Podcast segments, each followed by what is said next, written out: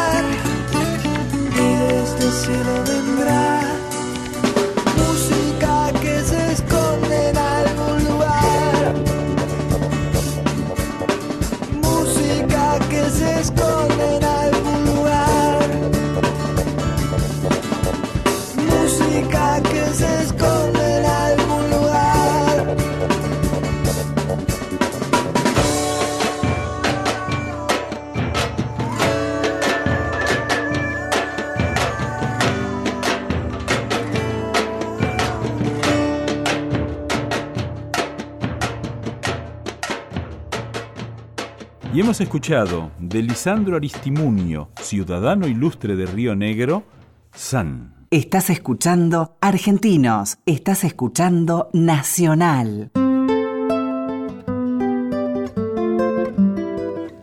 Y te quiero decir que hoy nos damos uno de esos grandes gustos que nos permite la radio, porque vamos a charlar en este domingo a la tarde en la Argentina con Tete Custaró. ¿Cómo estás, Tete? Muy bien, muy bien. ¿Cómo te va? Bueno, bien, por suerte. Qué gusto, te agradezco mucho que nos hayas atendido porque vos sabés que los historiadores tenemos algunos TOC, como cada oficio, y uno de ellos es armar la biografía de la persona que vamos a reportear, ¿no? Y mm. allí he descubierto eh, muchos, muchos detalles que no conocía y que me gustaría charlar con vos, ¿no? Eh, pero sí. Qué, qué, lindo, digamos, vos sos una mujer patagónica, a veces no se destaca claro. eso. Sí, sí, sí, yo soy del, del Valle de Río Negro, del Alto Valle. Bueno, contame cómo fue tu infancia, tu niñez, tu adolescencia por allí. Bueno, una infancia con eh, mucho contacto con, eh, pese a que yo vivía en la ciudad, yo vivía en General Roca, este, pero mucho contacto con la naturaleza, porque eh, mm, el valle es un lugar que, que era un desierto y que después, bueno, con la, la, posibilidad de la llegada de los inmigrantes y, y, y Chipoletti, el ingeniero Chipoletti, que fue el que dijo, con este río acá, ¿cómo puede ser que no se hagan canales y que no haya riego y que no se que no haya este, producción y todo lo demás y no se pueda plantar, eso se convirtió en un paraíso. Así que es un paisaje de, de chacras, de, de, álamos, de acequias, de manzanos y de muchos frutales. Y bueno, mi infancia fue en una familia con tres hermanas. eh, yo soy la del medio y, y pasamos ahí toda la, la, bueno, la infancia, la adolescencia, hasta que terminé el colegio secundario y después ya me vine para la ciudad de La Plata a estudiar periodismo. Ahí, hay un detalle que es muy interesante y que me sorprendió, que eh, fuiste una niña precoz, es decir, empezaste el colegio a los cuatro años, empezaste el secundario y a los quince años ya te habías recibido. Exactamente, porque mamá fue la que impulsó eso con todas las hermanas y porque no había no había jardín de infantes, entonces claro. A los cuatro años con mamá mamá es docente y entonces bueno decía bueno este un poco también para aliviarle el tema de que estuviéramos en, en, un colegio y que bueno nada este, y vio que podíamos tener posibilidades eh, en cuanto a, hacer eh, este, este adelanto. Así que bueno, también empecé a esa edad a estudiar piano, así que este, a los 12 ya era profesora de piano también. Qué maravilla, qué maravilla. Teoría y solfeo, sí. sí. Y, decime, eh, digamos, bueno, ¿llegaste a La Plata y a La Plata fuiste con toda tu familia o fueron No, no, no, no, ah. con yo tenía mi hermana más grande que ya estaba estudiando en La Plata Así que fui a vivir con ella y ahí estudié porque cuando tuve que elegir una carrera universitaria, yo quería una carrera con un contenido humanístico. Y, y las tradicionales no eran lo que más me, me gustaban.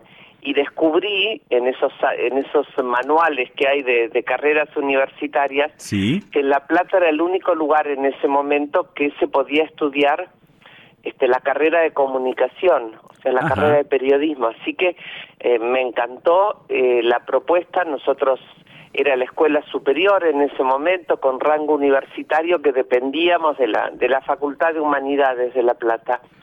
Y bueno, así que decidí esa carrera y un poco también porque mi padre toda la vida había sido este tenía una agencia de publicidad, era representante del diario Clarín, del diario La Nueva Provincia, y aparte él tenía programas de radio, y a mí un trabajo el de él que me encantaba, ¿viste? Entonces era, era, este, lo que había visto era lo que yo quería seguir. Qué bueno. Y digamos, eran esos años en los que estudiaste en La Plata. La Plata es una ciudad que yo creo que puede decirse que es eh, un poco la expresión de la voluntad de los argentinos cuando se deciden hacer algo, ¿no? Porque esa prolijidad, esos edificios y sobre todo esa universidad que, que, sigue siendo una maravilla, claro. Sí, y, aparte también, ¿sabes qué? Este, había chicos de todo el país, eh, Claro. Estaba lleno de centros de estudiantes de cada provincia, de cada zona. Entonces era como conocer, viste, era conocer todo, porque yo te estoy hablando de una época donde la televisión este, había llegado hacía muy poquito a Río Negro y, y aparte nosotros teníamos el diario que llegaba con dos días de atraso, llegaba por tren La radio era la única forma de comunicarnos y escuchaba más radio chilena por la ubicación geográfica que la Argentina, que tenía una descarga increíble.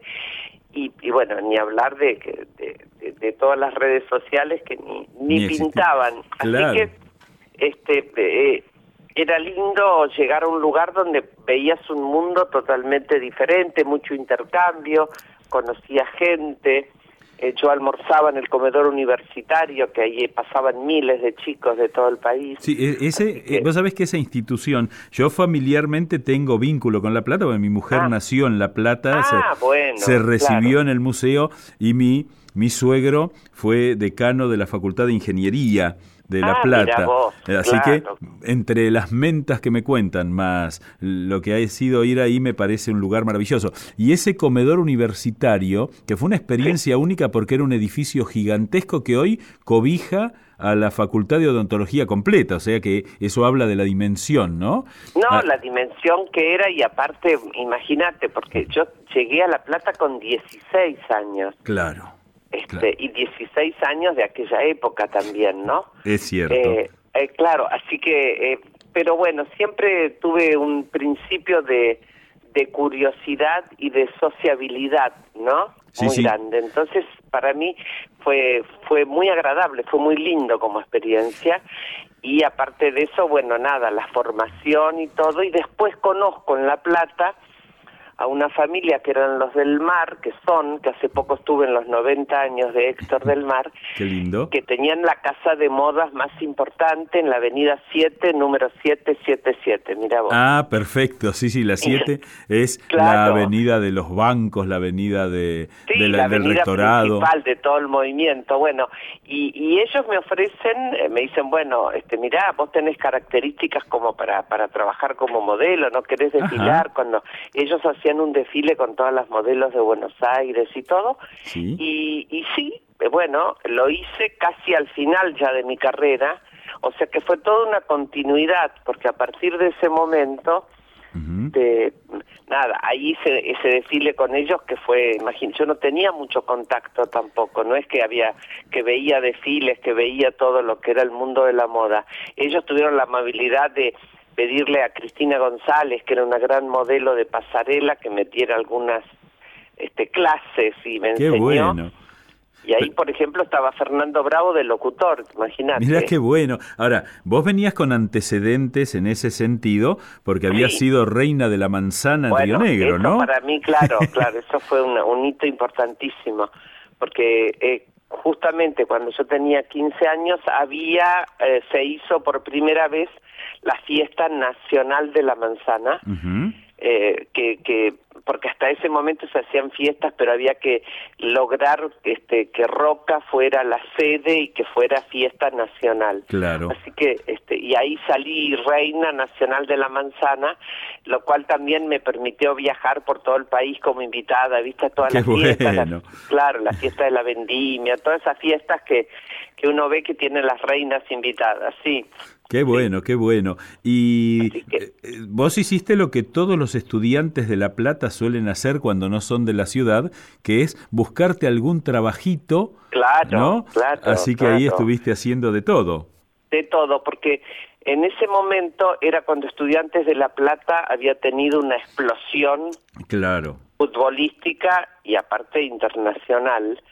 Y entonces. Eh, eh, a raíz de una amiga mía que es de La Plata, Sofía Neyman, que sigue siendo mi amiga, que la conocí ahí, ella me dice, mira, hay este, mm, venía estudiantes de jugar en Europa y de ganar el título. Claro, el título del mundo. sí, el título del mundo, era la época de, de, de Bilardo, jugador, Pachamé, Malvernat, eh, qué sé yo, Era Subeldía, ¿no? El... Claro, toda esa, esa mística que había con su beldía. Me dice, mira, hay una empresa, una gaseosa, que este me llamó un amigo mío, me dice, eh, Sofía, y si nosotros vamos al palco oficial a servir esa, esa gaseosa, este, nos pagan tanto, que era, me pagaban lo mismo que me mandaba mi papá por mes para, para pagar el alquiler del departamento, para todo, ¿no? Qué bueno, qué bueno. Así que bueno, ahí empecé a, darme cuenta lo que significaba este trabajar y no solo eso, sino que cuando salieron los eh, jugadores del túnel, Sí. le pusimos el, la corona de laureles a cada uno. Qué bueno. Y, eh, digamos, lo hiciste a pesar de que vos sos, tengo entendido y te he escuchado, fanática de Boca, porque no, Sí, digamos, hay hinchas de Boca y hay fanáticos. Vos estás en la segunda categoría. Claro, no, yo soy, sí, sí, sí, sí, pero, pero mi segundo equipo es estudiantes. Ah, O sea, pero mira qué lindo. Por todo aquello, ¿no? Realmente. Así que bueno, este, ahí empecé a trabajar, después empecé a trabajar en, eh, o sea, empecé, busqué, me di cuenta lo que era empezar a trabajar y, y bueno, no paré nunca hasta el día de hoy. Qué bueno. Vos sabés que yo eh, comencé a trabajar en la radio, en Sí. Radio Mitre. Y Ah, ahí mira. el estudio del segundo piso eh, te recuerda permanentemente por la famosa ventana que vos obligaste a abrir para hacer el programa. ¿Eh? Claro, porque mi primer programa de radio justamente lo hice en Mitre. Y a mí me impresionaba porque yo hacía la tarde, la siesta. Y entonces, eh, cuando llego había una pared con una cortina negra de terciopelo. Tal cual. y, de- y después había una ventana que la habían tapiado con... Estaba tapiada. Sí, sí, sí. Y Yo digo, ¿por qué? Me dice, no, porque en los estudios de radio no tiene que haber este eh, nada que, que tenga contacto con el exterior porque la sonorización, y digo, bueno, pero no importa, hagamos un vidrio fijo, Claro. por lo menos porque es muy raro hablar a las 2 de la tarde, salió un sol radiante y estar parecía en un boliche, ¿viste? Con todo negro, todo tapiado. Sí, tal cual. Me llevó un tiempo, ¿eh? No te creas, Eduardo, no fue tan simple. No, no, no, no, Fue habiendo la tra- gota que orada la piedra. Sí, sí, sí, trabajando en Radio Mitre aún hoy, sé que no Sí. debe haber sido fácil. No, porque no, porque este era todo, no, pero ¿y por qué? A nadie se le había ocurrido y yo todo el tiempo insistía hasta que logré que pusieran un un este un vidrio fijo y para mí fue me cambió porque imagínate, ver la luz del sol, ver si llueve, qué sé yo, qué pasa, ¿no? Sí, Tener sí, un sí. contacto con el cielo. Te Sí. transmitía el estado de ánimo. Eh, te propongo que escuchemos a Eladia Blasquez haciendo Sí. Honrar la Vida y Ay, seguimos sí, charlando. Estamos en. Argentinos por Radio Nacional, la radio de todos, charlando exquisitamente con Tete Custaró.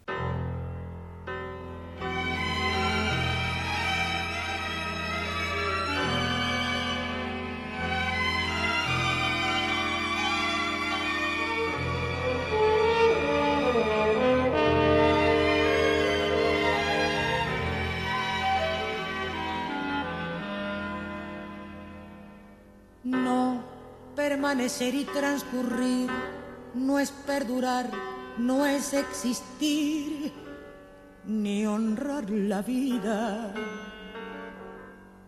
Hay tantas maneras de no ser, tanta conciencia sin saber, adormecida. Merecer la vida no es callar y consentir tantas injusticias repetidas. Es una virtud, es dignidad y es la actitud de identidad más definida. Eso de durar y transcurrir no nos da derecho a presumir, porque no es lo mismo que vivir, honrar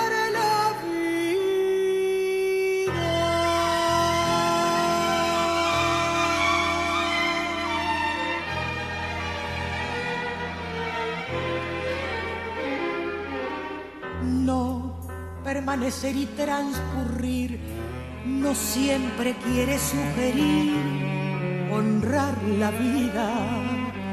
Hay tanta pequeña vanidad en nuestra tonta humanidad enseguecida. Merecer la vida es erguirse vertical, más allá del mal de las caídas, es igual que darle a la verdad y a nuestra propia libertad la bienvenida, eso de durar y transcurrir, no nos da derecho a presumir, porque no es lo mismo que vivir honrado.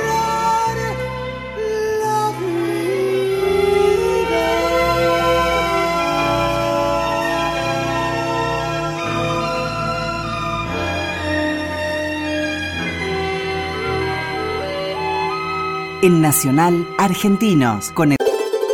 En Nacional estás escuchando Argentinos.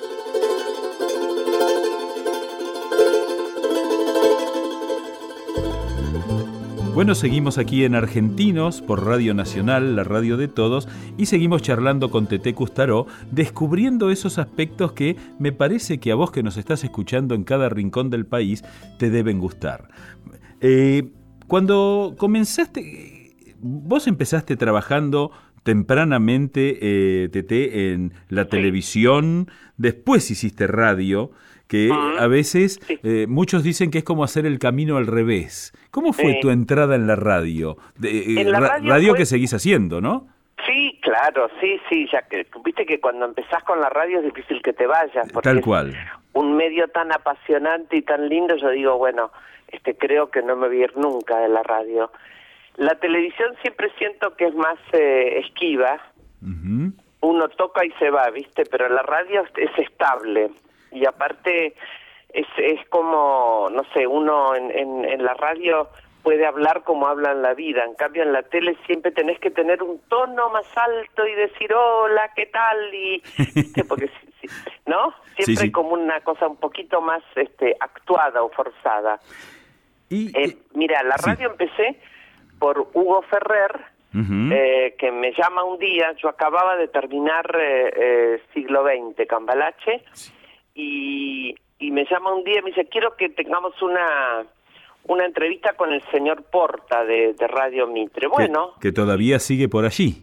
No, pero ¿cómo? Ahí está, por supuesto. Siempre me lo encuentro y siempre recordamos. Y entonces, bueno, eh, me dicen, bueno, mira, nos encantaría que hagas radio, nos parece que, que tenés una voz este, especial, muy reconocible y que, que podés aportar y mujer, mujeres en radio, ¿viste? Hay siempre un gran porcentaje de hombres en radio. Sí, sí, sí. En, en, la conducción. Y entonces, bueno, este digo, bárbaro, yo nunca, en general, todo lo que sea comunicación me encanta.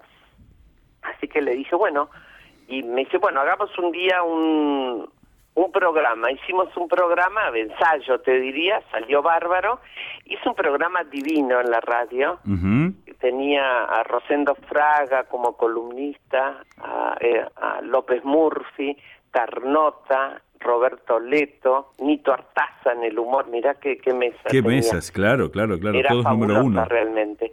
Y, este, bueno, y ahí empecé, me acuerdo que también la, estuve, Lorena Maciel venía a veces, toda la gente de la radio. Así que bueno, este fue fue muy lindo y ahí empecé con la radio y me encantó y he pasado por muchas radios, he estado en Nacional estuve también. Sí, claro. Que lo recuerdo con muchísimo cariño, pero bueno, este justo fue el momento que después eh, el el tema del del, este, del 2001 y entonces cambió todo. Ah, este, así que fue fue muy muy muy interesante realmente. Qué bueno. ¿Y eh, cómo, cómo fue este mantener un lugar? Porque digamos, ya eh, son muchos años donde tenés una vigencia absolutamente respetable en medios que sabemos que no son sencillos, ¿no? A veces eh, yo, mi debut en la televisión fue el año pasado, en forma, y ahí uno descubre, bueno, todas las tensiones, y supongo que en el caso tuyo, que sos una mujer bellísima, ¿eso te sirvió, te ayudó o te complicó? Bueno, al principio yo que este me da tenía que estar como demostrando hasta que un día dije, bueno, pero el problema no es mío, yo soy, así que que los demás descubran, ¿viste? No voy a estar demostrando. Y después lo que siempre trato de, de fijarme, aparte de este lo estelar que puede ser un programa o lo que puede significar un trabajo, es en el contenido. A mí me pone muy feliz cuando este, me convocan o puedo hacer un programa eh, con, con contenido, o sea, qué es lo que qué es lo que pretendo y qué es lo que sustenta un programa. Sin duda. este, un programa que no tenga un trabajo previo de producción y que no se sepa bien cuál es el este el mensaje o, o cuál es la función específica que tenés que hacer es muy difícil. Así que he tenido eso como premisa siempre. Y bueno, he dicho muchos no también, Eduardo. Muchas Ah, ah, veces ah. he dicho que no cuando Bien. no me sentía capacitada para, para determinada forma, ¿viste? También de, de hacer periodismo, que no es lo mío y que yo sé que no, no sirvo para eso. Yo no sirvo para ir a pelear, a discutir, a gritar, a, a, a- a tratar de imponer mi, mi forma de pensar hacia otro de una manera este un poco eh, atropellando, ¿no? Claro, porque Este, ahí, ahí no me- aludís a un tema que hoy está muy vigente, ¿no es cierto? Que tiene que ver con un poco la pérdida de la esencia del periodismo, que es la de sacarle al otro lo mejor, no lo peor. Claro, claro. Y a su Sí, vez... o lo que quieras, a veces no es lo mejor, pero todo puede ser hablado y, y pactado con eh, este con, con una cierta un cierto nivel también, ¿no? Porque aparte los medios son formadores.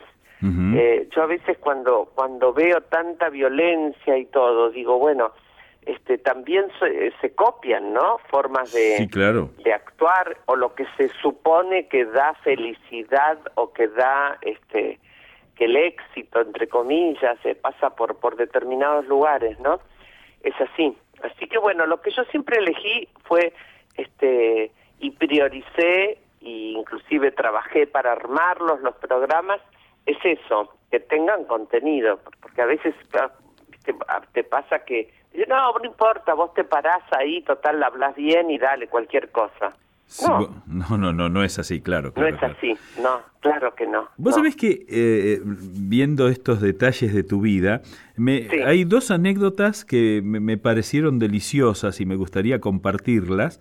Eh, ¿Cuáles? Vos sabés que eh, los historiadores además tenemos un grave defecto que es que cuando descubrimos algo que no sabemos, tenemos esa suerte de prurito de, de, de rictus intelectual de decir cómo es que no lo sabía.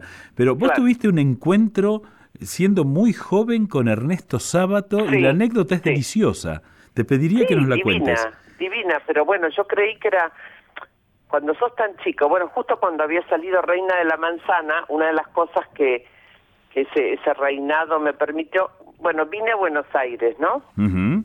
Y entonces vine eh, a- invitada por Corpo Fruit, que era la corporación de productores de fruta, y entonces me dicen, bueno, pues tenés que ir al, al diario Clarín, como papá aparte era, yo te dije que era Claro, este, representante y todo, vine con mi padre que estaba chocho y feliz, y nos fuimos al diario, que me iban a hacer una nota como reina de la manzana y todo eso. Bueno, ahí eh, me toca, mirá vos la que es la vida, yo en ese momento no dimensioné, no me di cuenta, Hamlet Lima Quintana, Ja, fue Casi alguien- nada.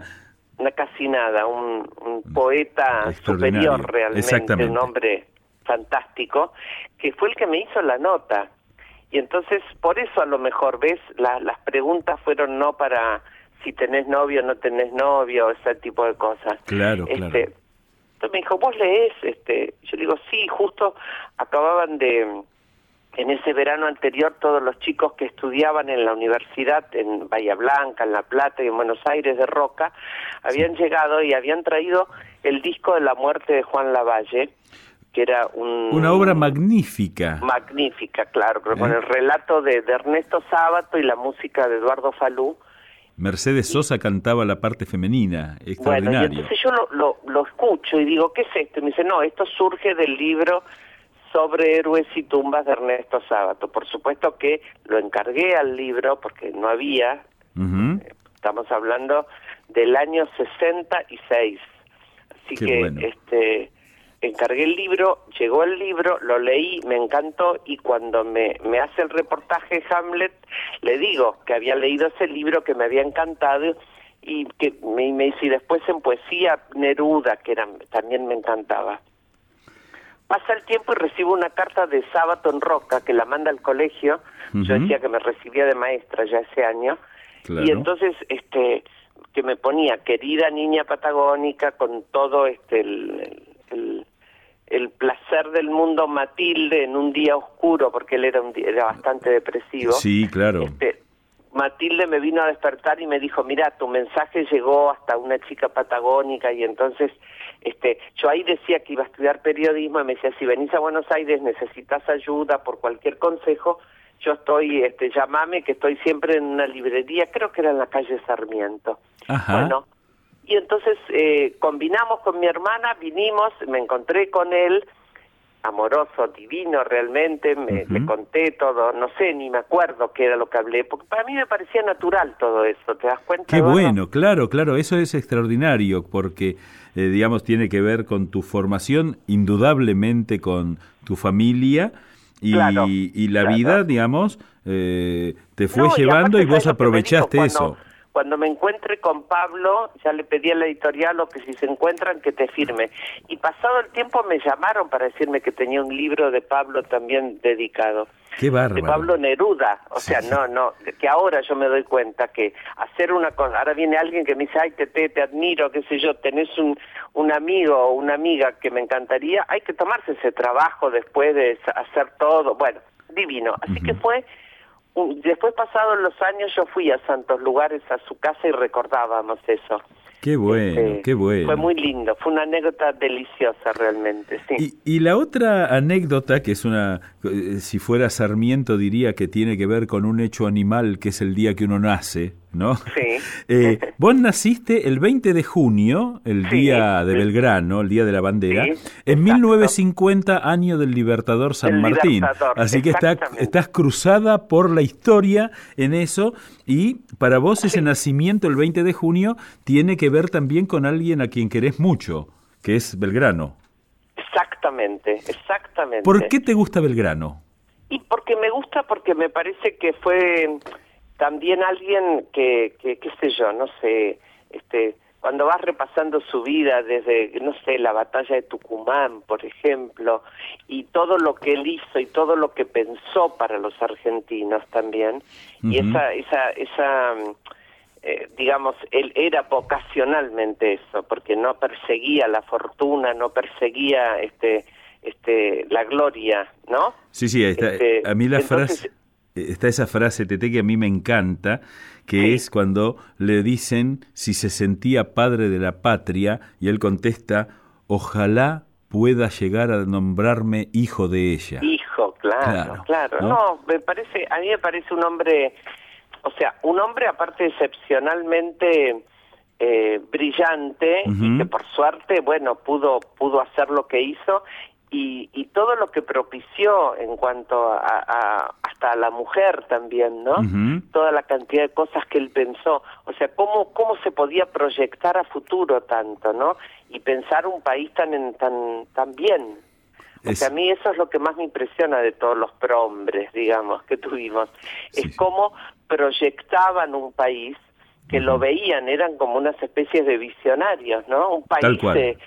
Dice, hace, hace un tiempo cuando estuve en Entre Ríos y visité una de las escuelas que hizo Sarmiento, yo- que una manzana entera Sí, sí. una manzana dedicó en aquella época a pensar en la educación y una manzana con materiales nobles que, que hasta el día de hoy todavía se, se mantienen. Entonces digo, ¿qué, qué, qué, sí, sí. qué ¿Qué es lo que vieron, no? ¿Qué es lo que Sí. vieron? Eh, cómo soñaban en grande, por otro lado, ¿no? Eh, Sí, sí, sí, sí. Pensaron en Claro. un gran país y lo, lo que yo siempre trato de imaginarme es que eh, lo lograron hacer y que nosotros, bueno, si nos ponemos a soñar y nos ponemos a trabajar, lo vamos a poder hacer, ¿no? Claro, claro, claro. Eh, así Eh, que- Sí, totalmente. Por eso digo, sí, yo siempre pensé también en el día de mi nacimiento y en el año, que son, que estoy como, por eso soy tan, este, yo amo la patria y me siento absolutamente argentina, feliz de haber nacido aquí, orgullosa de mi país, de todo, de la gente, de los argentinos, de todo. Sí. Qué, qué bueno. Te quiero preguntar, ¿qué estás haciendo ahora? Bueno, ahora este, estoy haciendo un poco de todo. En la televisión pública eh, hay una gran apuesta que es este Cuéntame cómo pasó, que es una novela Sí. diaria que va a las 10 de la noche, de lunes a jueves, que es una familia, una familia argentina que va transcurriendo su vida y va muy emparentada con todo lo que sucede en el país. Eh, originalmente es algo que, que hizo Imanol Arias en España durante Sí. 18 temporadas, con mucho éxito, y acá, bueno, están como protagónicos Ni- eh, Nicolás Cabré y Malena Solda, la familia se llama Los Martínez, y arranca esta historia familiar en el año 74, año en que este, muere Perón. Sí, sí, sí. Esa... Entonces está muy emparentado con lo que pasa y lo que les pasa a ellos, ¿no? Y entonces el, esto va de lunes a jueves y el día viernes yo estoy haciendo un programa que se llama Cuéntame un poco más, que justamente ampliamos la mirada sobre todo lo que va pasando en la semana en la novela, que tiene que ver con hechos eh, eh, históricos y de usos y costumbres también. Claro. Porque hablamos de las relaciones familiares, como eran, hablamos de, de, la manera de, de, bueno, de cómo, cómo ha ido evolucionando todo en 40 años, ¿no? Sí, vos sabés ¿Qué que... pasaba en el deporte, qué pasaba en el espectáculo, desde ya que en la política. Eh, es muy Este, bueno el sí. hecho de eso que yo lo vi el programa el viernes y Ah, qué suerte. ese, ese digamos ese y, eh, establecer el contexto porque te doy un dato que a mí me impresionó el otro día que me pidieron un artículo que es que de la gente que nació antes del 76 somos Sí. solamente un tercio de los argentinos.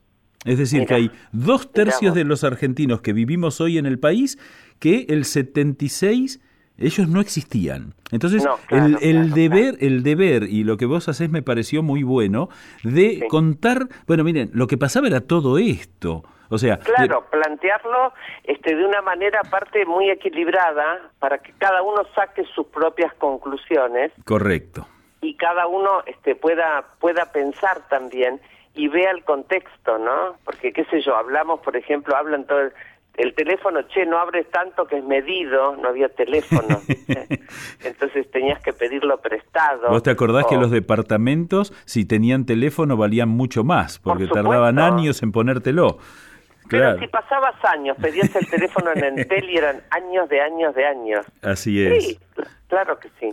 Así que bueno, estoy muy entusiasmada con ese programa. Después, allá hace un año que hago un programa de la COFA, que es la Confederación Farmacéutica Argentina, que es un programa de salud que sale por América 24, Ujú. los domingos a las 4 de la tarde y después los sábados a las 4 de la tarde también hago un programa sobre Tucumán que empezamos el año pasado con el Bicentenario Qué bueno. que también continúa. Después tengo mi programa por Radio 10, los domingos a la noche, que ya tiene nueve años, que se llama Que Noche TT. Y, eh, y después, bueno, hago muchas presentaciones. Escribo también en, en la revista de aerolíneas, tengo una sección que se llama Viajero Frecuente, Sí. que hablo con gente famosa que le pregunto cómo viaja. Así es. Este, y, y bueno, o sea, yo, yo toda la vida he hecho un poco de todo, nunca tengo una sola cosa. ¿Será que soy de Géminis y tengo multiplicidad entonces? Qué bueno. Tete, quiero agradecerte enormemente por esta charla, eh, porque verdaderamente espero que nuestros oyentes hayan tenido el mismo placer que he tenido yo de descubrir quizás facetas que, que vos las tenés muy claras, pero que para mí, eh, digamos, eh, constituyen como el cuadro de una persona deliciosa. Así que eh, te quiero agradecer enormemente. Gracias, Eduardo, a vos. tu Muchísimas gracias y a toda la gente y a todos los queridos amigos de, de Radio Nacional también un abrazo grande. Bueno, muchas gracias. Gracias, y ¿eh? te despedimos con emociones por Roberto Ah, Carlos. sí, de Roberto Carlos, que me encanta, porque es como yo digo el My Sí. Way de, de Sinatra en inglés, emociones es eso también, es Qué el bueno. repaso de una vida. Bueno, muchísimas gracias, Tete. Chao, Eduardo, un beso, chao, querido.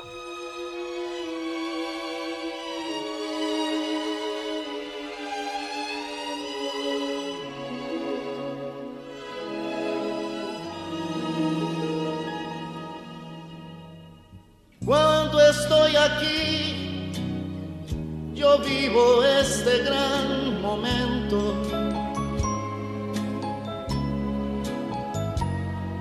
Mirándote así, tantas emociones siento.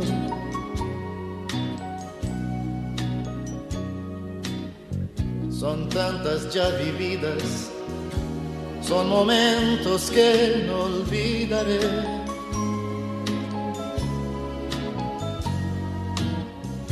detalles de una vida, historias que aquí conté. Amigos, yo gané, tristezas yo sentí partiendo. y a veces conseguí mi llanto disfrazar sonriendo.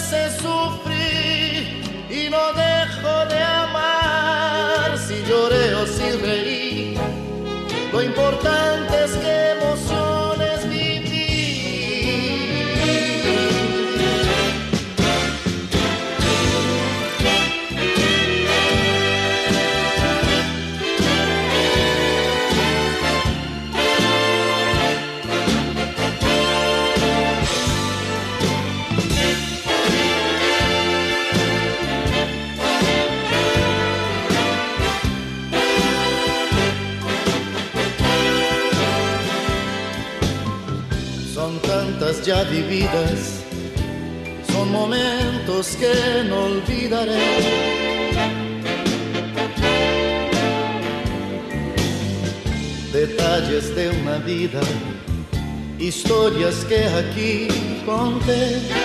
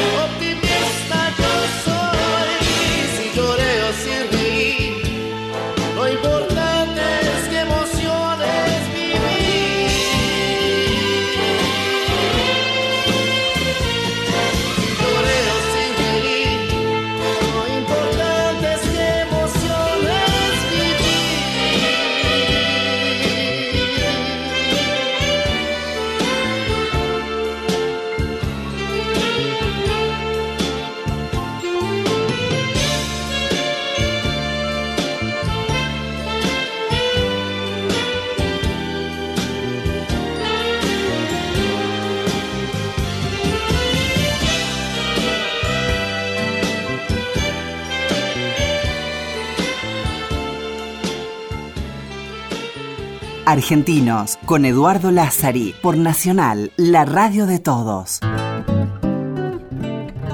Bueno, espero que hayas disfrutado como yo esta entrevista con Tete Custaró, que nos permitió caminar por lugares no transitados habitualmente.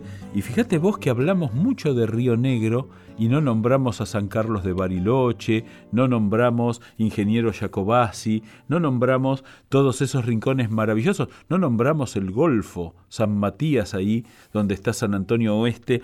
Bueno, esto nos hace buscar algún nuevo rionegrino que nos pueda llevar por esos rincones. Espero que lo hayas pasado tan bien como yo y el sur muchas veces tiene que ver con la nostalgia, esa esa voz del silencio que tiene la Patagonia y por eso eh, si te parece bien, nos despedimos hoy para encontrarnos nuevamente el domingo próximo a las 2 de la tarde en Radio Nacional, la radio de todos, y con una canción de Hugo Jiménez Agüero que se llama Al sur de la nostalgia. Chau, un gusto haber estado con vos.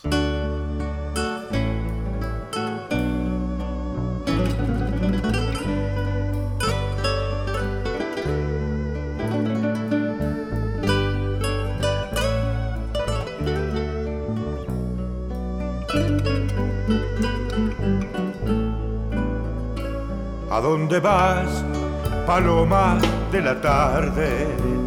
Con tanta nieve en mi nostalgia, ¿a dónde vas? No encuentro a nadie conocido en estas calles, entre la gente, semejante soledad. ¿A dónde vas, mi viento tempranero?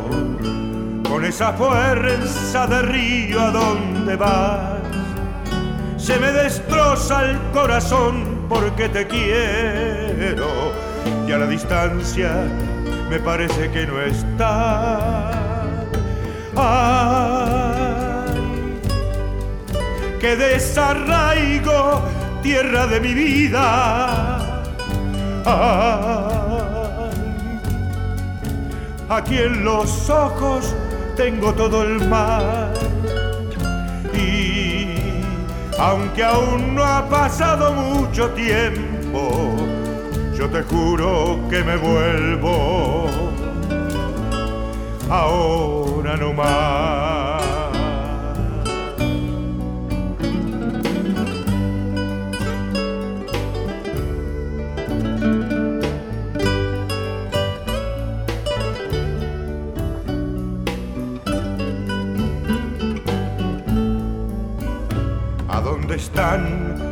ojos y mis ojos? Que ya no miran la plaza del lugar. Por cada flor la mariposa roba un cielo, pero se muere cansada de extrañar. ¿A dónde están mis sueños de trovero? Con esas ansias tan locas de volar. Desde la cumbre casi más me vengo al suelo, pero no dejo mi tierra de cantar. Ay, que desarraigo tierra de mi vida. Ay, aquí en los ojos tengo todo el mar. Aunque aún no ha pasado mucho tiempo, yo te juro que me vuelvo. Ahora no más.